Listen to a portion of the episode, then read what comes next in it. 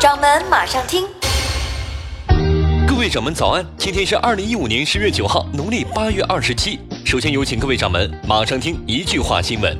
审计署表示，发现了一百九十三个重点项目建设推进缓慢，五十四个城市国庆商品房住宅签约两万四千两百四十一套，同比增长百分之十五。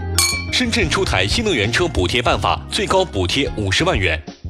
青蒿素尴尬的现状，我国原创了新药，却没有基本的专利。南京申办游泳世锦赛，十一月举办地将会揭晓。上海首次破获了专车司机刷单群体案。上海迪士尼乐园开园时间本月将会揭晓。索尼正在考虑出售音乐出版子公司。接下来有请各位掌门马上听政策，媒体知识。为贯彻落实中央关于文化改革发展的战略部署，加快推进文化产业成为国民经济的支柱性产业，财政部日前下达了二零一五年度文化产业发展的专项资金五十亿元，共支持项目八百五十个，项目数比二零一四年增长了百分之六点二五。马上听事件，专车牌照。上海市交委昨天正式宣布，向滴滴快滴专车平台颁发了网络租约车平台的经营许可证，这也是国内第一张专车平台的资质许可。滴滴快滴也成为了国内第一家获得网络约租车资质的公司。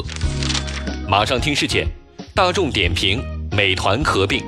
大众点评和美团两家公司昨天联合声明，宣布达成了战略合作，已共同成立了一家新公司，人员架构保持不变。并将保留各自的品牌和业务独立运营，包括以团购和闪会为主体的高频到店业务，加强优势互补。本次交易也得到了阿里巴巴、腾讯、红杉等双方股东的支持。您正在收听的是《掌门马上听》，马上听热点 TPP。美国和日本等十二个国家达成了跨太平洋战略经济伙伴协定，也就是 TPP。措施成为创始成员国的韩国感到了焦虑不安。韩国的副总理崔炯焕日前进一步表示，无论采取什么形式，韩国都会考虑加入 TPP。专家认为，这事实上已经是韩国政府正式宣布将会加入 TPP 了。马上听数据，旅游收入。今年国庆期间，在全国已经公布数据的十五个省区市当中，山东省以三百九十二点一亿元列旅游总收入的排行榜第一名，目前仍处于卫冕的状态。与二零一四年十一黄金周全国各省的旅游总收入情况相比，山东省、四川省和河南省继续领跑，位列前三位。吉林省的增速达到最快。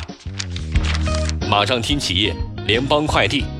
荷兰快递公司 TNT 快递公司的股东已经批准了联邦快递集团对该公司价值四十九亿美元的收购计划。这个收购计划仍然需要经过欧盟监管机构的批准，该监管机构可能会要求做出资产出售等让步。